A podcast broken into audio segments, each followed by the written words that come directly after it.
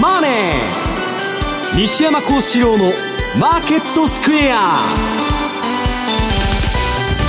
こんにちは西山幸四郎と。こんにちはマネースクエアジャパン比嘉宏と。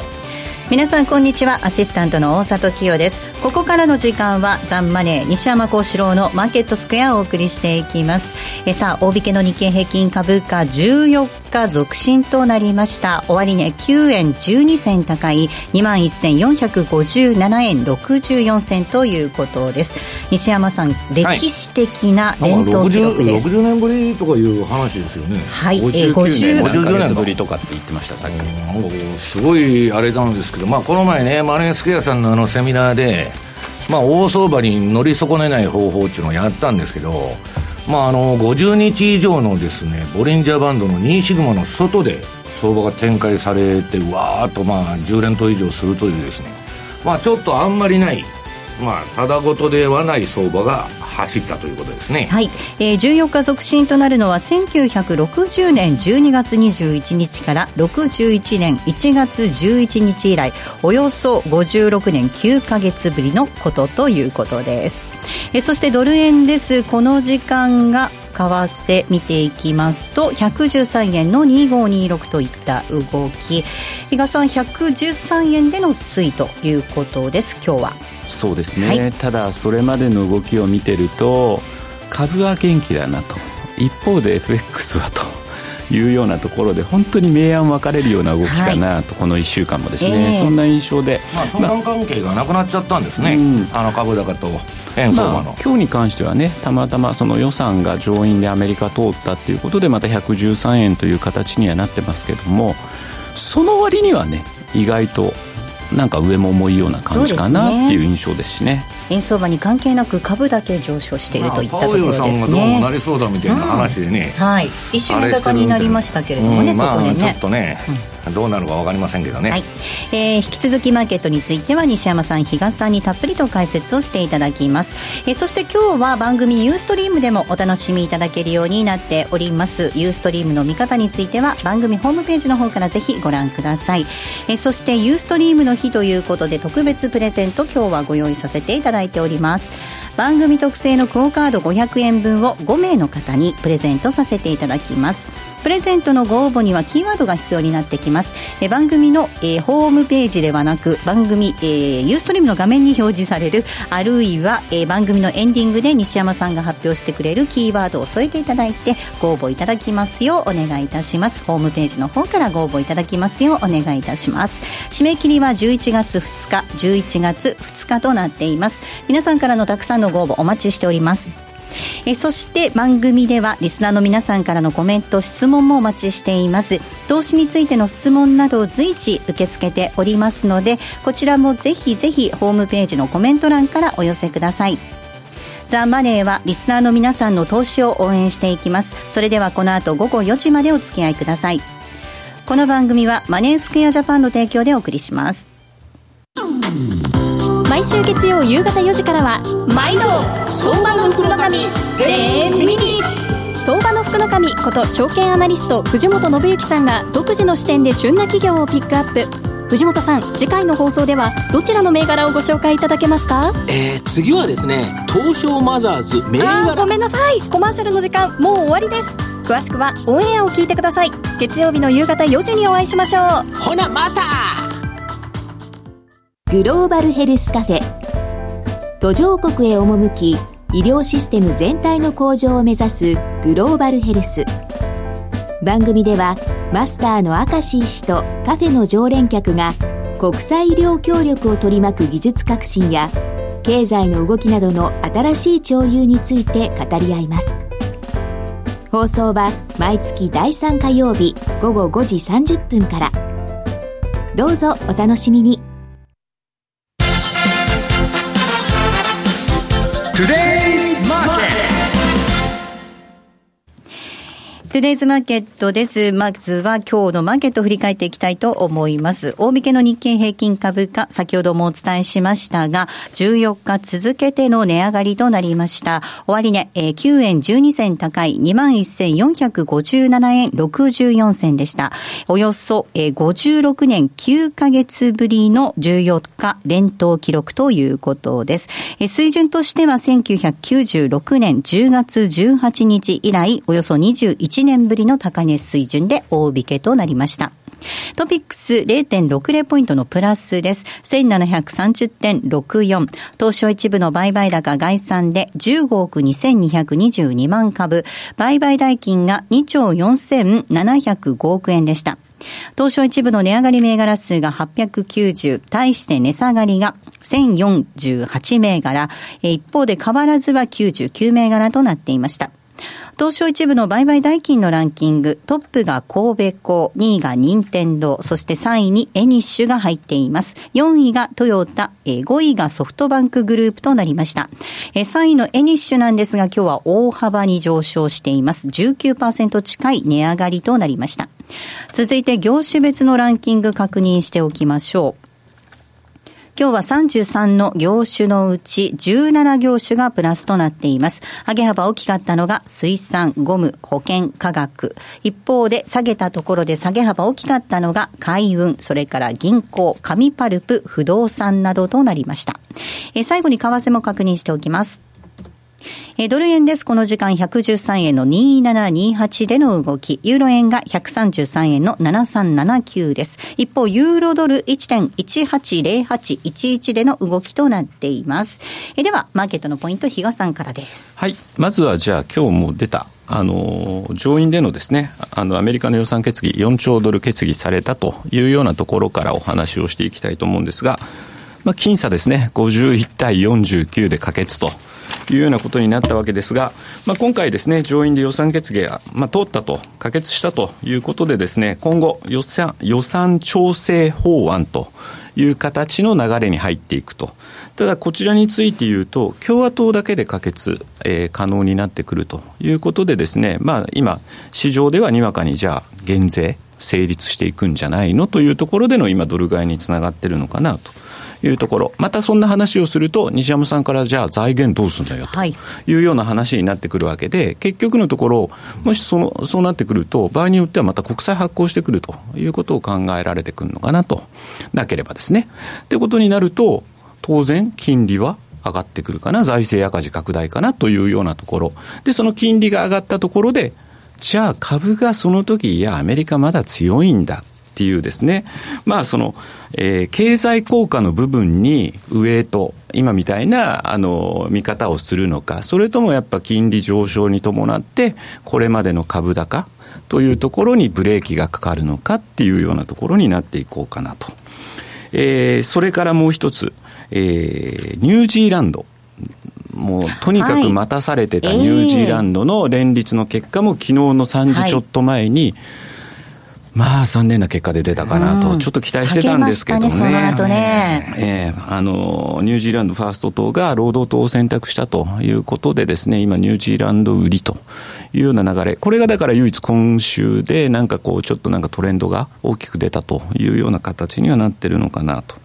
で、えー、最後に一応じゃあ今後というところで言うと、選挙ネタ。これは日本も同じですね。はい、もう今度の週末と。いうことでですね、今日ちょっと資料を持ってきたんですが、もともと衆議院の解散から、えー、投開票直前までというのは株は日経平均は上がりやすいというアノマリーがあるのはこの番組でも紹介してたんですが、じゃあその後どうなるのよというところで見ると、えー、チャートを見ていただくと若干なんですけど、やっぱその終わった直後っていうのは過去の平均で見てもやっぱり下げやすい材料で尽くしというようなそんな感じになるのかなというような気がしてるんですけれども、まあ、そういった動きになりやすいと。ましてやこんなね、今ずっと連投連投できてるんで、どっかでやっぱりちょっと息抜きも必要かなと。まあ、がなんか大きく変わったわけでは何もないんですよね。うん、その株上がってますけど。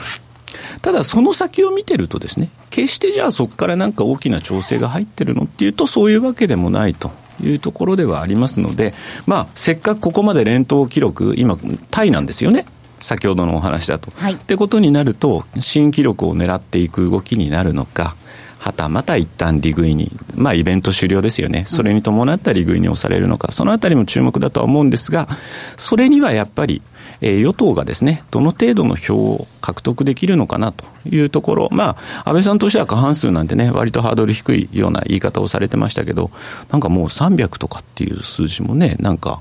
あの、にわかに言われてます。ただそう言いながらも、天候がね、ちょっと悪くなりそうじゃないですか。台風も早まってくるような。心配です。で、一昔前って、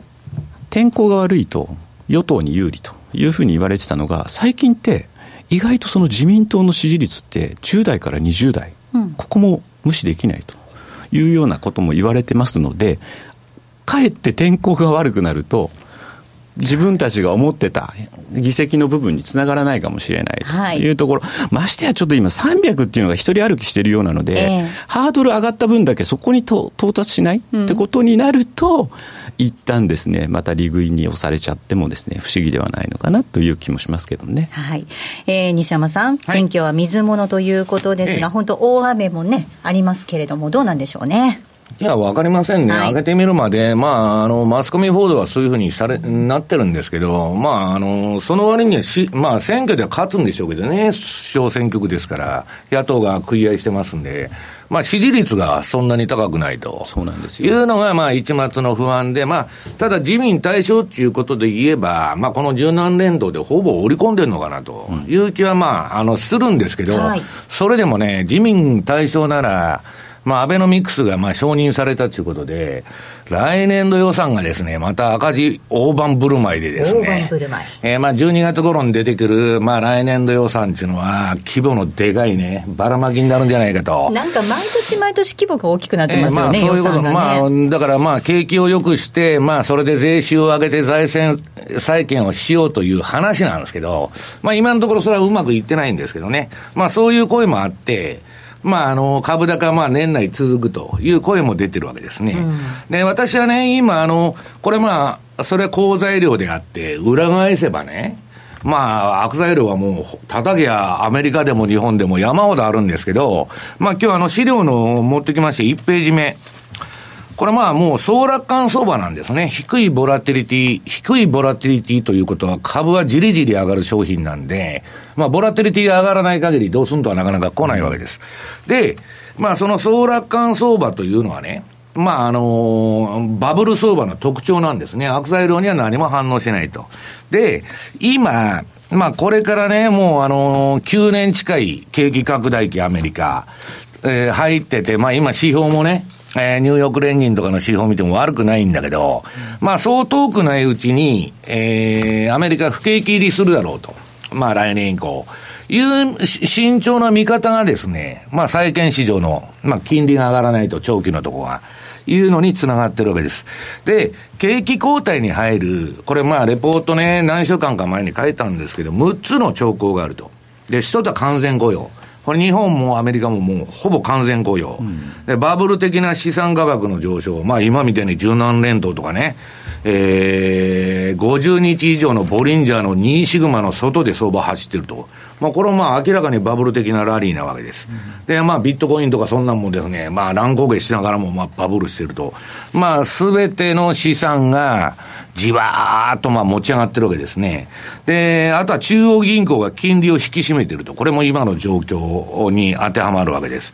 で、イールドカーブはフラット化してきてると、だんだん。で、低いボラテリティ。で、まあ、6つ目が資産、えー、資産間の相関性の低下ですね。これまあ、あの、先ほど比嘉さんが言われてた、株が上がっても円相場は何にも反応しないと、今までの相関関係は失われてると。これはね、各市場がいいとこ取りしてるか、まあそういうことが原因なんですけど、問題は、えー、今後、なんでね、うん、アメリカ景気後退に入る可能性があるかというと、えー、次の2ページ目。これ今までですね、これあのー、金利が逆メモリになってるんですけど、アメリカ企業の収益というのは、利下げ過程ですごく伸びるんです。企業収益。で、利上げすると落ちちゃうんですね。これはまあ、あの、マーク・ファーマーのレポートから借りてきたんですけど、もうはっきり答えが出てる。で、これを覆すとすりゃ、よほどうまくですね、トランプが減税から、本国投資法から、えー、なんだ、ボルカールの廃止からですね、もうバブル的な政策を全部通して、まあ彼は中間選挙勝ちたいですから、まあやろうっていうんで、その策がこう、そうするとですね、まあこういうものも無視されて、えー、バブルが延命する可能性があると。で、今ね、株式市場が交換してるのは、あの、えー、っと、予想サイトが発表して、パウエルにどうもなるらしいと、はい、まあ、これもレポートに書いたんですけど、まあ、1位なんですね、下馬、下,、えー、下馬表では。で、まあ、えー、債券王の、えー、ビル・グロースだとか、震災系ののジェフリー・ガンドラックが推しとるカシュカリ。これ一番バブル延命にふさわしい人なんですけど、えー、これはなりそうにないと。まあ3年ぐらいしかまあ FRB の経験なくてですね、えー、まあ若すぎるということで、パウエルがなると、まあイエレンの続きだろうという連想なんですね。えー、もともと金融緩和には積極的で、野良倉としか金利上げないということで、まあ株が、えー、引きが上げたということなんです。で、私はまあ、いずれのパターンになるかわかりませんけど、えー、ちょっとですね、えー、総楽観の極みが行き過ぎとるんじゃないかと。いうことなんですね。で、それはまあ、ビル・グロースがちょっと警鐘を鳴らしてますんで、後で紹介してますけど、その前に、じゃ今の市場どうなってんのかと。いうことで、えー、まず為替の方を見てみましょう。えっ、ー、と、これドル円の月足チャートっていうのは、まあ、3ページ目にあって、で、これはですね、あの、ラリー・ウィリアムズが作った順張りシステムで、まあ、ちょっと今日質問が来てるんで、後でもやるんですけどね、えー、常に、えー、売り持ちか買い持ちかどっちか持ってると。常にポジション持ってる。で、赤の時が、下の赤い部分がずっと売り持ち持ってて、で、青くなるとずっと買い持ち、その間は。で、それを土点を繰り返していくんです。で、今、月足見ると、これ赤ですから、ドル円は売り持ちになってる。要するに弱い、円高、うん、円高を見てると。ドル円弱いと。はい、月足はね。はい。はい、で、次に週足を見てもらうと、これもですね、まあ、長い、あの、アベノミクスからの円だ、円安相場がですね、2016年、えー、15年か、の途中でちょっと故障しまして、後半で。で、えー、その後売り持ちになって、また、あの、買い持ちになってですね、今また売り持ちになってるんです。だから、えー、月足も、えー、週足もですね、どっちかというと円高をまだ示唆してるんですね。で、次が日足。直近の相場は、えー、この前のあのー、なんだっけ、えー、9月からですね、えー、円安反転しまして、まあ、9月、5月、9月、1月っていうのはドル円反転しやすいんですけど、まあ今年もそのパターンが出ましてですね、まあ円売り、えー、円売り相場になってると。だからこれあのー、相場っていうのはですね、こう見ると皆さん、その見る時間枠によって、いかようにも、強気にも弱気にもなると。で、ましてや1時間足とかね、えー、冷やしとかですね、4時間足だと、えー、強気か弱気か分かんないと。で、強気言ってる人も1日例えば上下1円ほど振ったらですね、両方儲かってるってことはあるわけです。だから相場っていうのは、あるなんか型にはめてみないと、はい、強気か弱気かさえよくわからない商品だということなんですね。で、まあこの、うん、ついでにもう日経平均もやっちゃいますとですね、6ページ、日経平均の冷やし。これあの、ラリー・ウィリアムズのまあ同じようなシステムなんですけど、パラメータも何も変えてません。で、これが今、まあ買い持ちになってるのはいいんですけど、これ上のですね、赤いライン。ローソク足の上に走ってる。これ、これが52日のボリンジャーバンドの2シグマ、プラスマイナス。で、いや、開いてるのはいいんですけど、その、プラス2のね、うん、上でやってるとで、これアベノミクス相場の時もそうだったんですよ、えー、トランプラリーとか。あのー、尋常でない、えー、まあ、強い相場が展開されてるということなんですね。それ以上に強いのが確かニューヨークダウですね。ニューヨークダウ、まあ日経はまあニューヨークダウ、まあ選挙要因があったとはいえ、基本的にはニューヨークダウが上がらないと上がらないと。で、次に7ページのニューヨークダウを見ていただきますとですね、これは、えー、今年の相場でですね、えー、4月頃に1回売り持ちの時期が短い、あったんですけど、まあそこもほとんど横ばいで調整が終わっちゃったと。その、もうその後ずっと買い持ちっぱなしでですね、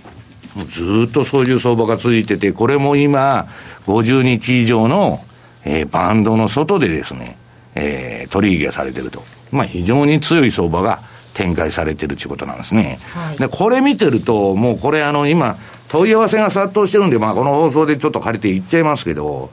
えー、どんなシステムもですね、皆さん、絶対儲かるシステムなんか、この世に一つもないんです。このラリーのシステムであっても、それは、相場が持ち家になっちゃったら、儲からないし、あれなんですけどね。私が言いたいことは、こんないい相場はめったにないちゅうほどでっかいトレンドが出ちゃったわけです。このラリーのあれ見てても、その買いっぱなしで、一回も調整がないと。だからそういう意味では、まあ完全に、えー、先ほどの総六間相場の説明じゃないですけど、はい、もう何でもいいふうに取るちゅう相場が走ってるわけですね。ただ、相場値の皆さん、永遠に上がる相場はありませんので、えー、気をつけないといけないということなんですね。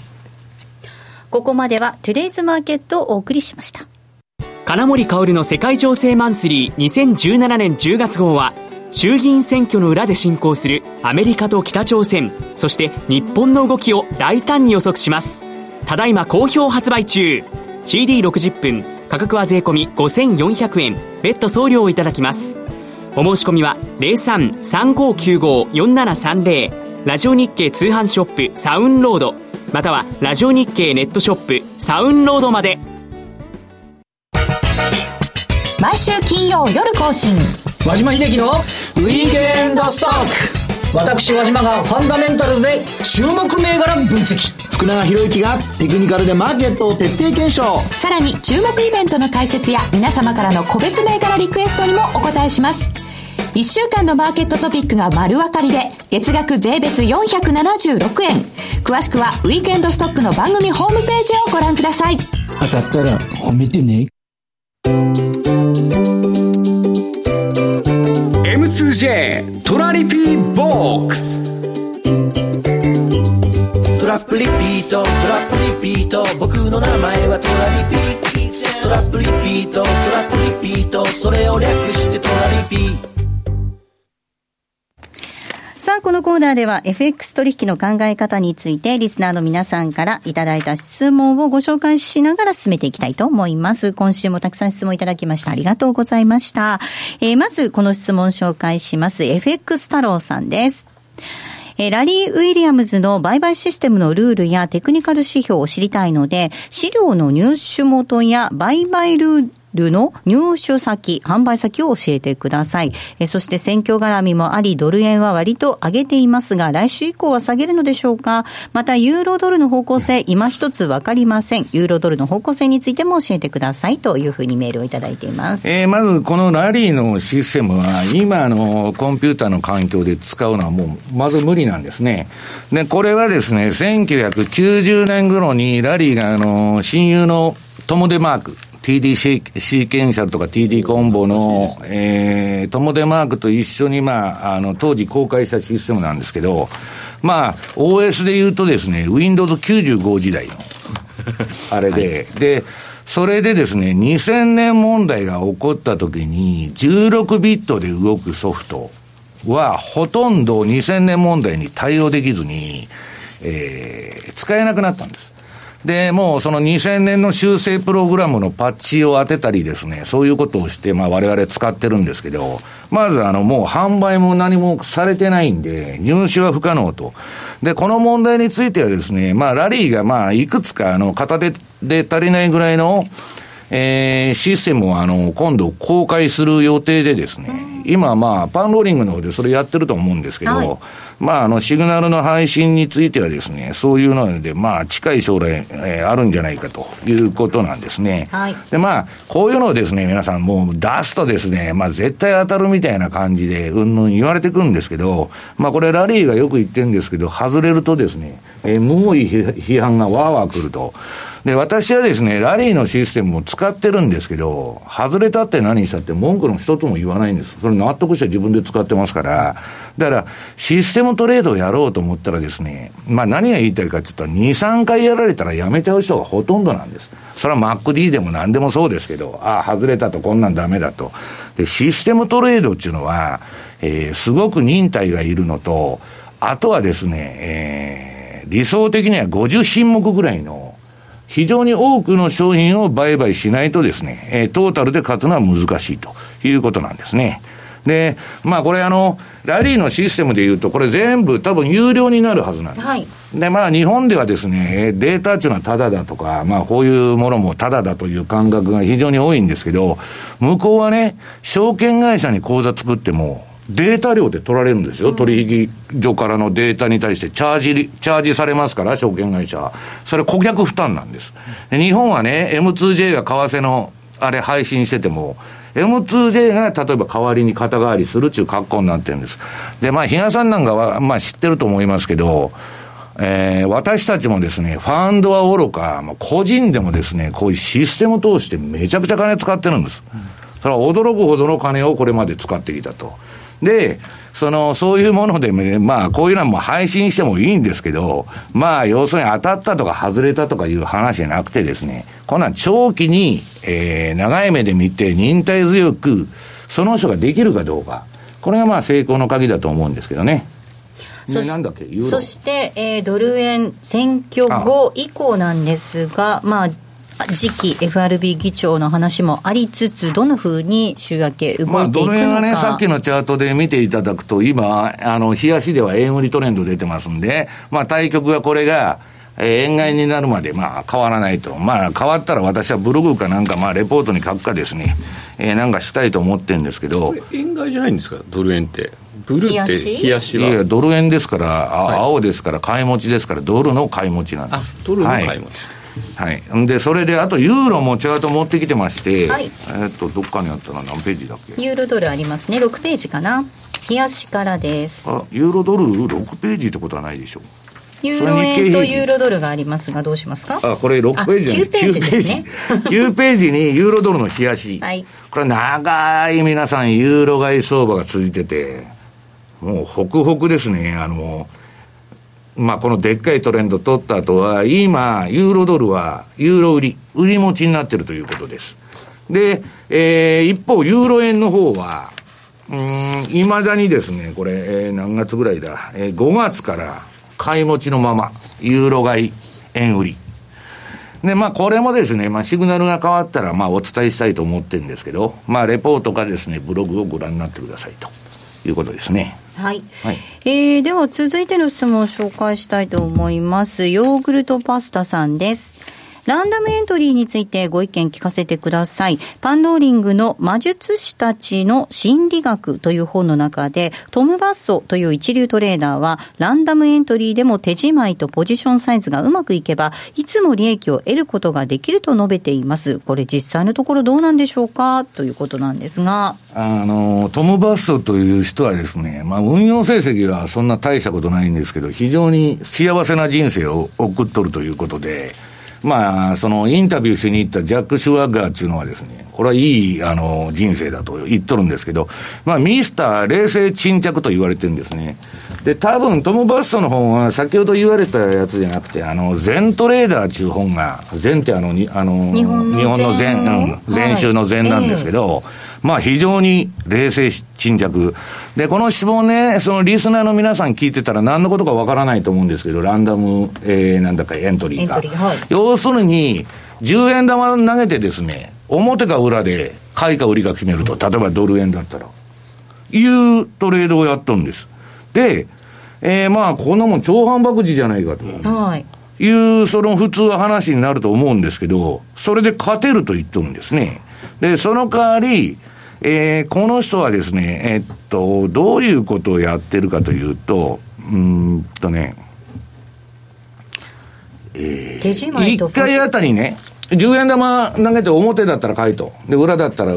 ー、売りとしましょうか。で、それでやるんだけど、えー、1回の取引あたりの損失限度額は必ず資金の1%以下で切っちゃうと。でね、えー、重要なのはペイオフレシオっていうのがあって、利食い幅と損切り幅が、の比率。利食い幅を損切り幅で売ったのを3以上にすると、要するに利食いは損切りの3倍に設定すると。で、わーっとロングかショートかで超反爆地を続け続けていくと、それでも勝てると言っとるんですね。面白いなと思って、私ももうだいぶ前、こんなもん90年代かなんかに注目したことがあるんですけど、えー、問題はですね、えー、利食い幅を 3, 3倍にして、えー、ストップを、えー、その3分の1にするんですけど、まあそこまでちゃんと到達してくれるかという話があるわけです。利食いできないですよね。だからそれはまあトレールでやるか、どういうあれでやるか知らないですけど、それがまあある程度大きく振るような市場でないと、まあ非常に厳しいと。でね、こんなんはね、あのー、例えばストップ幅を同じ比率としましょうか。ドル円で上50銭で切っちゃう。下50銭で切っちゃうと。で、それやると、あの、トントンにするにはですね、1万回とか100万回やると、限りなく勝率は50%に近づく。で、10回とか20回だと7勝、えー、なんだっけ、えー、18勝2敗とかね、とんでもないデータが飛び出すんですけど、100万回やったら、勝率っていうのは、超反爆値っていうのは5割に近づく。そうすると皆さん手数料とスプレッド分だけ損するってことです、相場やると。で、この人は、その、えー、リスクリターン費を、その、うんぬんするんですけどね。私がやってみたところ、ドローダウンが結構きついなという問題をどうするかというのが、あの、落ち込みですね、相場の。はい、で、連敗して負け続けたときに、まあ、どうなるかと。で、これはね、論より証拠で、デモ講座で最低枚数ずつ、うん、あの、試せばいいんです、はい。で、それで実践に使えるかどうかと、私はいいとも悪いとも言いませんけど、いうことですね。はい。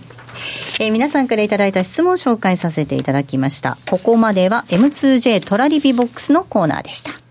競馬中継が聞けるラジオ日経のテレドームサービス。東日本の第一放送は0180-99-3841、99-3841。西日本の第二放送は0180-99-3842、99-3842。情報量無料、通話料だけでお聞きいただけます。地方競馬情報番組競馬インパクト交流重賞の実況録音や各地で行われた主要レースの結果など全国の地方競馬の情報を15分にまとめてお伝えしていますラジオ日経第1第2で競馬中継終了後の夕方4時45分から放送です。浜田節子です。鎌田新一です。投資という冒険をもっと素敵にするためにマーケットのプロを招いてお送りする「ゴーゴージャングルマーケット」は毎週金曜午後4時から。お聞き逃しなく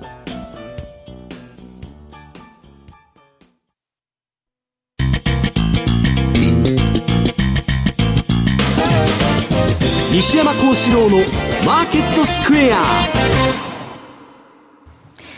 さあ、このコーナーは、マーケットの見方について、西山さんにいろいろな角度で教えていただきます。今日のテーマです。為替と株式市場のテクニカル分析ということで。はい、テクニカル最初からやってるんで、大札さんが、ええー、みたいな感じになってるんですけど、あのですね、テクニカル行く前に、えー、今の相場はどう見てるかと、賞味期限を。で、これはね、あの、債券王のビル・グロースが、私、あの、ビル・グロースってすごい尊敬してましてですね、まあ、ピムコっていうファンドに、まあ、昔からいて、まあ、自分が作った、すごい有名なあれで、まあ、今やもう珍しくもないんですけど、80年代からですね、超を超える運用を、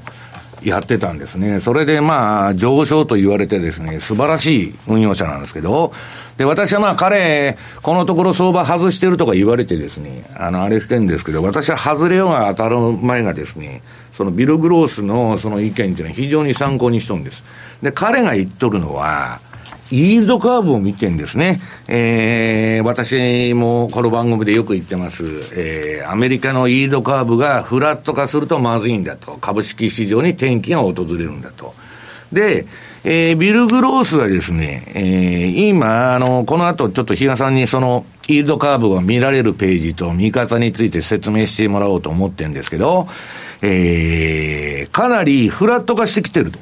今年の相場で。だから、えー、この今ね、アメリカの相場ってね、えっと、信用取引の残見ても、まあ消費傾向見ても借金付け。うん、借金付けで、で、ガンドラックが言ってるんですけど、1年以下の金利のところが上がってくるとまずいと。要するに短期が持ち上がってくるとフラット化するわけですけど、非常にまずいんだと。で、ビル・グロースは、え、今のイールドカーブでも相当まずいと言っとるんですね。で、このイールドカーブの形状がどうなるかっていうのは、この数日以内に発表すると言っとる、その FRB 議長。これが、どうも高派の人は来ないだろうと。まあ、パウエルだという話になってまして、で、そんなにイードカーブが寝てこないから、まだ株は走るぞと言っとるんです。で、ガンドラックなんかも、まあ、イードカーブがまだフラットとは言えないんで、まだ株高の商品期限が残ってると。ただ皆さん、これがフラットになってきたらですね、えー、相当危ない展開になるということなんですね。うん、さあ、比嘉さん、そのイールドカーブ、確認しておきましょう、ね、西山さんがよくあのレポートなんかでもですね、はい、画面をキャプチャーしたものをあのレポートに、まあ、つけてるんですけれども、はい、実際やっぱどう動いてるのかっていうのを、ご自身でやっぱりあの試してみるっていうのが一番だと思うので、今日あのその西山さんが言ってるストックチャートですね、はい、まあ、そこに入っていただいてそのフリーチャートっていうところを押していただくともうこの右の下にダイナミックイールドカーブっていうのが一番下にあるんですね。ここをもうクリックしていただくというともうあの西山さんのレポートを見られてる方だったらお分かりのこのチャートですね。左が、えー、まさにイールドカーブ。右がこれ S&P500 の動きを表したチャートなんですけどまさにだからこのイールドカーブが寝る寝ないっていうのはここですよね。この角度が緩やかになってくる。手前の方が上がっていってもっと緩やかになってくるとそれはもう今のうちにえー、利が乗ってるものはというのを西山さんはおっしゃってて、で、もう一つ、これ面白い動かせるそうなんです。これ一番あの赤い線がですね、あの、これドラッグしてもらうと、実はあれ動かない。期間を変えることができる。で、はい、まさに今ここ動かしてきたところっていうのが、リーマンのところなんですよ。それもうちょっと池谷さん、その、えー、っと、左に寄せるともう完全にフラットになってますね、はい、こここういうふうにもうあの平らなような状態になってるのをフラットかと言っててですね。であとですねこれ面白いのがあれですよね。先に進めてこの後、まああのリーマンショックになってくると。いった時に金利が皆さんどうなってるか。これが立ってくるというところにもなりますので今まさにだからここまあ、まだ手前が低くて先の方が長いという形になってますけど、先ほどおっしゃってた、えー、FRB の、ね、部分からは、かなりフラット化しとるわけですよ。えー、ちょっと待ってくださいね。じゃあこれをこう、また動かして、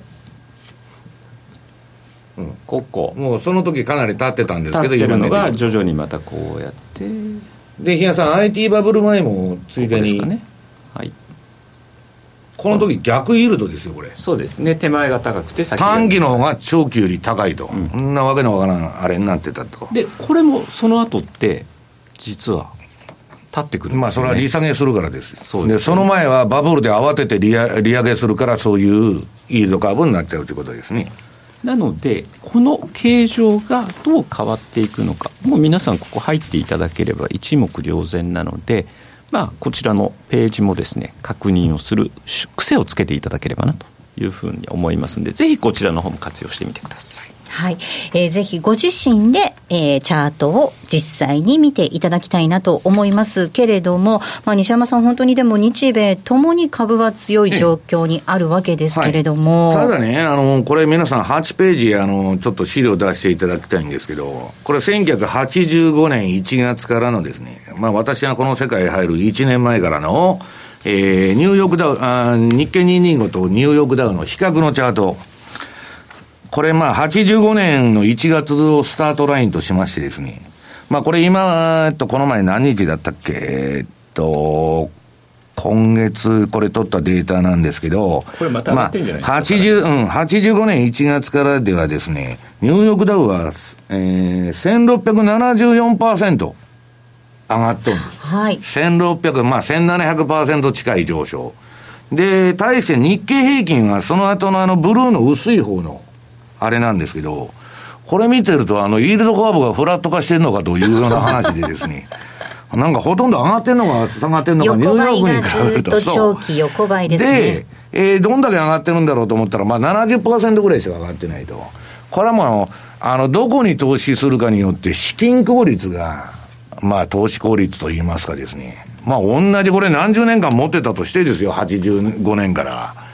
まあ全然パフォーマンスが違うと。だから、常に最先端の企業はアメリカに存在しているということなんですね。はい、日本はその下請けか孫請けになっちゃうということのまあ差が出てると思うんですけど、まあそれにしてもこれ見てるとね、確かに皆さん言われる日本株はもうちょっと上がってもいいだろうと。まあ、かって、バブルの90年、あ89年12月に3万8000何がしの高値があるわけですから、まあ、それを思うとですね、まあ、ちょっとぐらい上がっても罰は当たらんぞということなんですね。はい。さあ、そしてドル円の相場の転換点ということで、こちらもちょっとチャート見ていきたいと思いますが。これはまあ、あのー逆張りシステムです。で、今年はね、その、この先ほど、その見てもらったラリー・ウィリアムズのは順張りシステム、まあ、相場の、えー流れについていくと。まあ、素直に乗っていくと。で、今度はこれ転換点を当てるゲームなんですね。逆張りっていうのは相場の転換点を当てるゲーム。で、これドル円とユーロ円の、えーチャート、まあ、11ページがドル円。まあ、ドル円で見てもらいましょうか。そうすると、下の三角マークが買いシグナル。で、上の必死型が売りシグナルなんですけど、これね、まあ、今年の相場不思議なんですけど、順張りも逆張りも非常にうまくいってるんです。こんな年は珍しい。そりゃそうですよね。トレンド出たら順張り儲かって、逆張りが儲からないと。だから、あの、どういうんですか、中央銀行が、まあ、その、まあ、金余ると、その、ゴルディロックス相場っていうのはね、ボラティリティが上がらないんで、こういう変な現象が起こっちゃうんですね。その、じりじりじりじり上がっていくという相場の中で、まあ、為替はちょっと株とは動き違うんですけど、まあ、あの、為替の方はですね、まあ、順張りも逆張りもそこそこうまく、えー、ワークしたということなんです。で、まあ、まあ、こう、こういうものもですね、まあ、今後順次、まあ、ちょっと、いろんなシステムを紹介していこうかなというふうに思ってるんですけどね。ただ、あの、あの、この頃、あの、某、某地か、証券会社のサポートセンターから私のところに電話がたくさんかかってきまして、皆さんびっくりするのは、こんなね、テクニカル昔だったら分かんないと、私には。いう話が多かったんですけど、今高齢者のテクニカルの質問がむちゃくちゃ多いんですって。で、サポートセンターも手に負えないんで、つうことで、私のところに迂回してまた来るわけですけど、いや、まあ、だから、とにかくあの、60代から、まあ、あの人で、まあ、段階の世代の人、まあ、相当頭のいい人がよくて、まあ、こっちも立ちぐる、立ちろぐような質問が来るんですけど、まあ、とにかく時代が変わったなと。今ね、ファンドの最先端はもう全部人工知能になってるんですけど、まあ、ちょっと時代が変わってきたなという気がしそうんですけどね。でも学ぶってことは大事じゃないですか。はい。で、いや、その学ぶという気持ちがある限り、人間は、その年を取らないわけです。老いるということは、新しいことに挑戦する気がなくなるということなんでですね。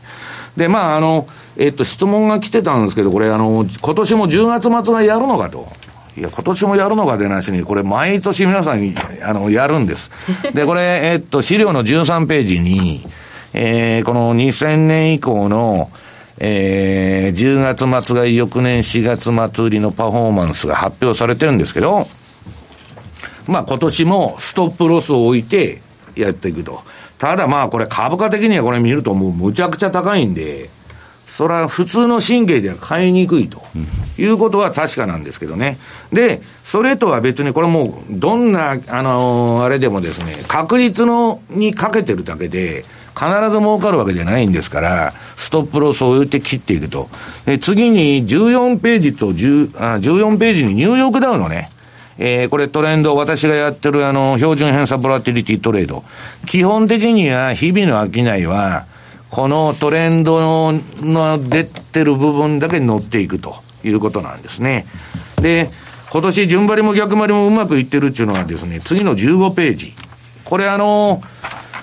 トキャスティクスの売買サインから、えー、要するにですね、相場が200日移動平均の上にあるときは、戻り売りを消しちゃう。下にあるときは押し目が消しちゃうっていう、えーフィルター付きの売買なんですけど、